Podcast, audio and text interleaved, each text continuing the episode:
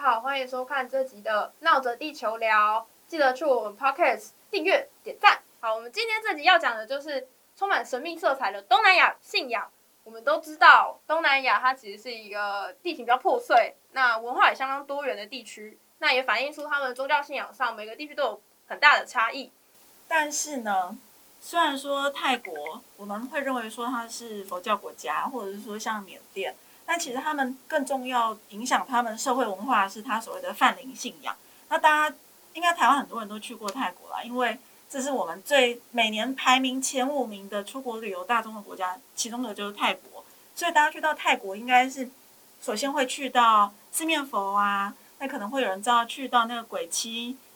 鬼妻娜娜的庙。那为什么会说是泰国泛灵信仰很重要？那我们去到泰国会看到很多的寺庙。那如果一般你进去是供奉佛祖啊、神明这种的佛寺，叫做阳庙。那如果是其他的庙，就是所谓的阴庙。最重最有名就是那鬼妻娜娜庙。那鬼妻娜娜庙，大家有没有看过《幽魂娜娜》？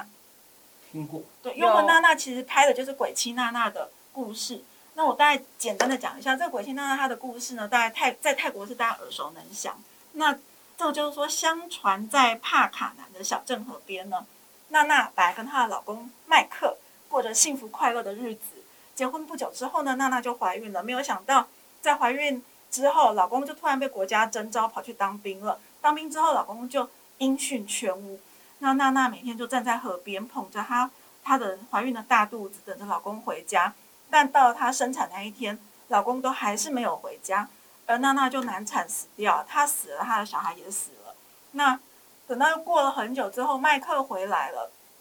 麦克在远远的就在河边看到娜娜抱着小孩在等他。那一家三口就过着幸福快乐的日子。直到有一天，麦克的朋友受不了，就说：“麦克，你老婆早就死了。”好，那这个时候娜娜就很生气，觉得这个朋友坏了他的好事，他就决定要对这个村村子里面的村民做报复，所以杀害了很多人，就变一个厉鬼。那后来呢，村民就找来高僧降服了娜娜，那就把娜娜鬼魂请到这个庙里面去供奉，所以就有这个所谓的鬼妻娜娜庙。那这鬼妻娜娜庙，如果大家有去过曼谷，它在那个空铁苏坤比线的在比较后面的几站叫安努站。安努站出来之后，大概走个不到十分钟就会到鬼妻娜娜庙。那这因为鬼妻娜娜她是一个女性嘛，所以呢，很多人是去那边求姻缘、求子。那据说非常的灵验，连泰国当地人都很很相信他。然后鬼妻娜娜最讨厌什么样的人呢？她最讨厌花心男。所以如果女孩子你带去求姻缘的男孩子，他本身是个花心男，这个花心男据说就会有很不好的下场，所以要很小心。那这个是泰国的一个民间，就是如果说要讲他们泛灵信仰，这这种就是一个泛灵信仰，其实跟台湾的民间信仰也蛮像的。那包括就是说你有去过泰国，你也应该也知道说，像泰国很流行佛牌啊、护身符啊，这个对不对？对，但在我们讲比较接地气跟庶民生活关系，我补充一点比较深的学术背景。其实我觉得在东南亚，耶鲁大学的人类学家叫 James Scott。他写过一本书，我不是要长篇大论哦，叫《不受统治的艺术》，就是指，因为东南亚，如果你去看地图，泰国、缅甸，它有很多山区，那有些那种人，他想要逃避国家的统治啊，他就会跑到山上去，甚至连文字都弃绝，然后他们就会慢慢发展出一些自己很特别的文化。然后你做那些属灵的东西呢，可能就是久了以后还是又又又又传回来。所以呢，在泰缅寮这边呢，都有这种，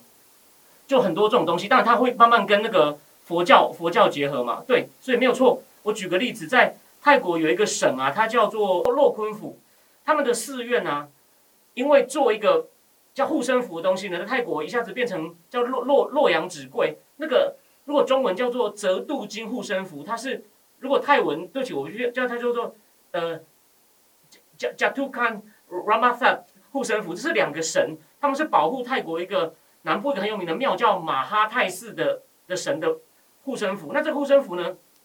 它在两千零六年最早是泰国，在这个我刚刚说的这个洛坤府有一个少将警察，他叫做 Fantarak Rajadi，他他在一百岁的时候死掉。然后呢，因为他活很久，然后他当警察是很勇敢的警察，然后而且他身上就带着这个护身符。然后呢，他死的时候就有几千个人去参加他的葬礼，而且包括谁？包括现在的泰王。瓦吉拉隆功也去了，就有人发给那个来的参加葬礼的人都一个这个护护身符，然后呢，大家就开始这个东西要太古间流通，然后大家就开始传说，只要带了这个东西以后啊，你就会有各种好事、神奇的事发生在你身上啊。然后这个护身符大家就开始抢购，结果呢，其实它本来就是根本就是一个粘土做出来的一个小小盘子，然后呢，后来大家开始抢购以后，就会推出各种系列，什么发大财系列啊，跟天神一样有钱啊，然后最老的版本就是可能类似最早这个警警察带的版本，一个可以在二零零七年就就就可以喊到一百万泰铢，一个这样的一个这样的护身符。后来到二零零七年呢，他说全泰国大概有三千万个像这个一个这个这个以这个寺庙一开始这种这种系列商品这样出来，然后呢，全在二零零七年大概就卖了两百二十亿泰铢的这个商品。那当然，它的社会背景就那时候泰国其实处在一个比较就是社会经济发展的不是很顺，人们觉得很不安全，就带这个东西像一个安慰剂，他就觉得就觉得很棒这样子。我觉得这样听起来啊，因为佛教它的教义是要超脱我们现在的轮回，然后还有一个因果循环。对。那佛教它其实是一个非常就是注重修身养性、做好事，去一个修炼，然后达到那个觉悟的境界。那对于一般的泰国民众或是东南亚的民众来讲，他们其实在这个环境下，应该说很多山嘛，那热带雨林，然后岛型破碎，所以他们的那个发展条件、经济发展条件相对来讲比较差，所以他那些泛灵信仰可能就会变成他在佛教的教义上面没有办法得到安慰的世俗愿望上的一个寄托。对啊，其实好，我们再讲深一点，其实哈、但泰国的佛教太重要，所以它很早就被政治收编。他们的和尚啊，叫僧伽嘛，那个有点像个公务体系，你在里面慢慢爬、可是呢，就变得很腐化。那个在九几年就有一个僧伽被发现，他一天到晚去妓院跟未成年少女发生关系，然后也去夜店，就只好跑去美国。可是呢，在乡下就很多僧侣，他们是拒绝被这种正统的国家收编。他们在当地呢，就还是他们的冥想啊，或者是他们觉得他们会成仙成佛的，或者是他们会做一些魔法的仪式啊，还是很受一般人的欢迎。尤其是他，所以说他说，其实泰国当初在国家中央收编僧侣啊，就是东北跟北部的当地的僧侣就拒绝被收编，然后他们就继续发挥他们的影响力，就是而且就是我说那个比较偏的地方，他们就混了很多那种泛灵的东西，然后就有很多很奇妙的传说，或者是觉得或是被认为有神力这样子。不过你刚刚讲那个僧侣很腐败，你知道泰国有一个统计数字显示，他们的僧侣有大概四十八 percent 是过胖。可是呢，小乘佛教其实有规定，你第一个你只能够吃托钵来的食物，第二个你要过午不食。既然你是只能吃托钵来的食物，而且还要过午不食，你怎么会胖成这样子呢？所以就是就是你说就是腐败啊。我刚讲的只是其，就是一九九零年代的事情。后来有后继有人，有一个叫做 Luan Fu Namkam Chatigo 的，他被拍到拿着 LV 包包坐私人飞机，然后也就跑去美国避风头了。然后，但也有些做好事，有个僧侣，他影响很大，他叫做 Luanta Ma Ma Mahabua，在九七年金融风暴的时候，就号召大家捐钱。你一定想不到，他募到了十吨的金条跟超过一千万美金的捐款。然后到二零零四年的时候，有人去统计，他网站上的访客呢，又捐了一万多斤的黄金跟超过一千万美金。所以就是僧侣。然后呢，我刚说他募到那些东西干嘛？他是去解救破产的泰国央行。所以厉害的僧侣影响力还是很大的。不过我问你哦，你去过曼谷吗？去啊去啊，那你去过曼谷那个四面佛那边拜拜吗？有我拜过。我也是。对，而且我后来另外一个机会，我要去还愿，我过了那个时间了，我后来临时订了机票去，结果我出门的时候就一直出状况，忘了带钥匙啊，然后去差点赶不上飞机啊，因为我过了还愿的时间，这只是个巧合，但是你心里还是觉得毛毛的。你知道拜四面佛，如果你如愿了，你一定要还愿。你有对听过这件事？我我就是过了，就出门的时候，反正就是穿错裤子，回去拿，去机场班机又错过，是真的。然后本来要玩一天的，就就坐到比较晚的飞机，就去真的就是去还继续还个愿，逛了一下就就回来了。那你觉得灵验吗？呃，我觉得我我那时候求的事情、希望的事情，我觉得有有成有成。那除了泰国，它就是有这样子很多泛灵信仰，那我们也可以看到说，就是缅甸它其实也有类似的情况嘛。OK，缅甸呢，其实缅甸一般的人他们最喜欢的是他们拜一种叫冥界的神灵，叫做翻译起来叫纳特。他们这些人是指说从前就反抗这个缅王统治而死法凄惨的造反者跟一些罪犯的幽灵。那他们被认为是一种具有超自然力量的恶灵。然后呢，大概有三十七个最有名，然后呢还有一些其他次要的，然后大部分的村落跟城镇都有供奉这种神龛，放一个纳特祭，像一个小娃娃。然后呢，你要拜这个人，就要拿贡品给他，但他不是自己吃哦，在庙里面会有一些人叫做卫灵人，有点像可能像台湾的鸡童，他会帮你把它吃掉或喝掉，或者是撒在庙的四周。你如果要求好运，你就请一个卫灵人，就是帮你跟他讲，类似鸡童这样。然后呢，他们还会办一连三天的纳特祭，这个是缅甸最壮观的民俗活动。那除了这个以外呢，缅甸的那个军人啊，他们其实非常非常的迷信哦。比如说，以前他们威权统治有个将军叫做奈温将军。他很迷信酒，所以他在一九八七年，他把钞票原来钞废掉，发行四十五跟九十。我再补充一点，缅甸有一份他们是法定的少数民族，就跟台湾一样。以前台湾不是说九族嘛，其实还有一些族不被承认嘛。缅甸有一份少数名单，它里面有一百三十五个族。为什么一三一百是一三三十五，一加三加五是九，他就不肯改，就坚持说我们就是一百三十个少数民族，不多不少。他们认为也是因为这个将军想要维持维持这个数字。对。另外，其实还有一个说法是。缅甸它其实是原本的首都在仰光，然后它是突然连夜之间迁入到奈比多。那奈比多在缅甸中部的一个山区，是鸟无人烟的地方。那为什么要突然迁过去？但对外正式的说法是说，呃，因为担心美军打过去啊，因为仰光靠海。那再来就是因为海水水位越来越高，那也担心说仰光以后会一直淹水。那如果作为一个国家的首都，它不够安全。可是最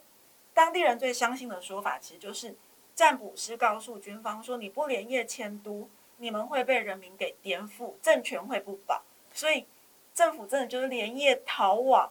中部的山区去。那那个当当时在仰光的那些办公大楼，其实都还在，到现在都还在，只是它就整个就荒废掉。你完全就可以看得出来，他当当初撤离是撤的非常的急促的。在仰光以前还有一个天文工程馆，一九八九年盖的，那个独裁者奈温将军他亲自监督的。”表面上讲的很好听，我说要提升科学教育，但资深记者说，他们真正目的是要在他们的将军能够做出重要决策前，先观察星象。然后呢，所以这个馆经常是带大众关闭的。然后呢，他们在迁都的时候多好笑，那时候已经换了一个另外一个将军叫丹瑞哦，他也是更迷信占星跟数字。那所以仰光的公务员是在二零零五年的十一月六号早上的六点三十七分整开始前往奈比杜的办公室，所以他们猜哦，这个丹瑞将军他喜欢的幸运数字是六。然后这个新首都呢，他们怀疑他的吉祥数字是十一，为什么？所以因为呢，他们发现打头阵的部门是在二零零五年的十一月十一号早上十一点往新都前进，而且根据某些目击者的叙述，他们从仰光前往奈比杜的队伍呢，出动一千一百台军用卡车，载着十一个步兵团，连同十一个部门的公务员，OK，这样过去的。然后后来他们。后来有选举嘛，就开国会嘛，连国会开议的时间都很奇怪，是二零一一年的一月三十一号的八点五十五分。后来他们在奈比杜也盖了一个类似仰光那个大金塔的这个佛塔，叫做什么乌帕塔桑蒂佛塔。那这个佛塔是在二零零九年的三月九号启用，然后这佛塔有九十九公尺，所以这可能他们到处都是这种很奇怪的机关了，所以就是个就是一个他们的将军跟一般人其实一样，而且据说他们在古时候啊，甚至连家家户户都有那种占星书跟星盘。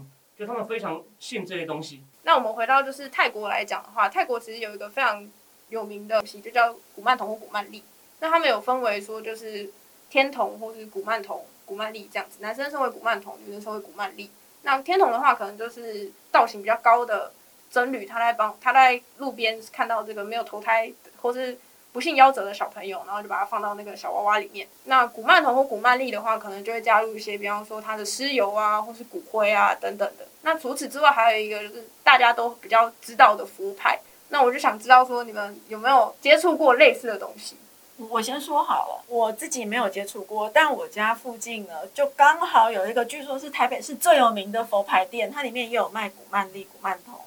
然后，因为为了想了解他们，因为实在太神秘了，你知道它。外面看就是它会贴很多那种嗯四面佛相关或者是象神相关的一些图腾，然后它里面就虽然说隐隐约约看就可以看到里面做一整排的古曼童那种人形娃娃，我当然每次看都很害怕，我就会绕过去，可是还是会偷瞄一下，然后我就上网查，就是确实有一些网友会分享他们买了古曼童、古曼丽之后的一些心得，好像比如像有一个。有一个网友说他在百货公司工作，业绩一直不好，就是不知道为什么别人的柜位都好，他的就是不好。后来呢，他就去问那那个柜位永远都是怎么样，人家生意不好，他都会卖光光的那个柜位。柜姐就偷偷跟他说：“嗯，我有这个。”他就拿了一个小娃娃出来给他看，我有这个。他说这是什么？他就对啊，那个偷笑了一下。他说有了这个之后呢，我再也不用担心我的业绩了。那反正意思就是说，他养了这个古曼童，他可以对他许愿。那对他许愿，他就是对他们这个做销售的人来说，他就是要业绩长虹嘛。可是你还是要回馈他一些东西，譬如你每天要喂他吃东西，譬如像饼干啊、糖果啊，甚至还要帮他换衣服。他甚至帮他准备不同套的衣服，每天帮他更换，有时候会带他出去散步啊，干嘛的，就真的当做一个小孩在养。但是据说供奉这种古曼童、古曼丽，其实是有可能会被反扑的，因为据我那个朋友说，这个柜姐后来不知道为什么气色就越来越差，你就看她的脸色越来越苍白，然后她也常说她自己身体不舒服，可是没有来由的不舒服，怎么样都检查不出来，然后后来因为太常请假。突然有一天，这个人就不见了，也没有人知道他去哪里。所以我在想，他是不是还是要有一些小心的地方？有什么神秘的力量？这样觉得毛毛的吗？对对对对对。但是我是有看到一个介绍，是说，就是古曼童跟古曼丽他们的里面的主要供奉的那个小朋友嘛，他其实就是可能不幸流产啊，或是夭折的小孩子。那对于泰国的信仰来讲，他们就会觉得我是要做功德，我下辈子才能投好胎。那这些小朋友，他那太年纪太小，他没有办法积到什么功德，他们的灵魂可能就没有办法在下一世的时候继续投到一个好人家，甚至没有办法做人。所以供养古曼童和古曼丽，其实是在帮他累积功德，也就是帮助他能够到更好的世界去。那你就要去遵守，就是泰国真人的戒律。比方说，泰国真人他有一些不能吃的肉，比方说老虎肉啊、孟加拉虎肉、豹子肉、狮子肉。鳄鱼肉，可是我们平常很难拿到老虎肉吧？对，要去哪边拿老虎肉呢？可是我觉得对他们来讲，这些可能是也是范灵信仰一部分呢。就是这些动物，他们是代表一个强大的力量嘛，代表一个比较神圣的，比方说像大象啊、佛陀的坐骑之类的，他们就会觉得这个你是不可以给真人吃的。那所以古曼童跟古曼丽，你在给他食物的时候，你就要遵守这些戒律。那你不，你也不可以用自己的血去喂养它，因为对于这些小朋友来讲，就是。你就是在破坏他的功德，所以他当然也就会怨你，就有可能会被反噬。可是要是你的话，比如说你会为了要业绩长虹之类的，或者是增加粉丝而去供奉这些古曼童或古曼丽或者是佛牌吗？呃，有一次我在网络上就看到有一个人他会介绍一些泰国的法事，然后有几种，我就帮我感情不顺的朋友先问，他就直接问我说：“你朋友有没有堕过胎？” 然后。我我他没有，所以说他们好像真的很重视这种事情。然后呢，我也就问过他说，有一个那时候我我有个直播频道要开嘛，就提升人气。然后我就一听起来不贵，我就抱着好玩的心情就试了一下。结果大概就他给你看照片，就是他他帮你做一些法事，那看起来那不是写法，他都给你看全程。比如说有写你名字的东西，然后就放在一个祭坛上有蜡烛，然后他就念了，但你听不懂他在念什么，但看起来就是是个正常的庙了。然后他就在那边念念经念经，然后做大概两个礼拜后，哎，真的发生一件事情，我的订阅人数就有就火箭的喷了一下这样子。我没有说就是我并没有觉得我以后什么事都靠他，但我觉得就就蛮有意思的，这这是我一个人生有趣的小插曲这样子。但是说到那个拜四面佛，我有一个朋友，当初为了要创业，他那个时候就只是就是他离开公司，因为做的不愉快，然后他想要自己创业开个服饰店什么，他心里很忐忑不安。他就去拜了四面佛，还真的求了愿。他求的愿是说，呃，他会再回去还愿，然后他会捐一笔钱给慈善机构。他不一定是一定要捐钱给四面佛，他是捐给慈善机构。结果他只花了不到两年的时间，诶，他本来从那个就是一个小店，东区的一个小店做起，但两年内他开了三间分店，所以他后来他就对四面佛深信不疑，他觉得真的超灵验的。我引用人类学家说法，就这种泛灵，他们是在另外一个体系里面孕育出来的智慧。虽然那个，因为他们那些山上的民族，他不习惯像我们用文字写下来，可是这并不代表他他们也发现了一些世界运作的原理。那那不是我们那种每天从小活在都市里面乖乖上学的人能能能能理解。当然，他放到商业社会来，可能有些诈骗或有些纠纷，但是但你也不能完全去否定他。就好像台湾的原住民，他们那种对自然的理解也是。有他的一定的道理的，我说管你从更港的角度来看是这样子的，所以从这里来看就可以看得出来，东南亚的民俗信仰，小智他们明天会不会中乐透，中智就是他们的感情生活，上至他们的政治，其实都深深受到影响。那跟台湾也有很多相似的地方是对，但我们还是要保持一个就是正派的心、善良的行为，我们才能就是走得远、行得久。所以，米娜嫂，我们下周再见。拜拜。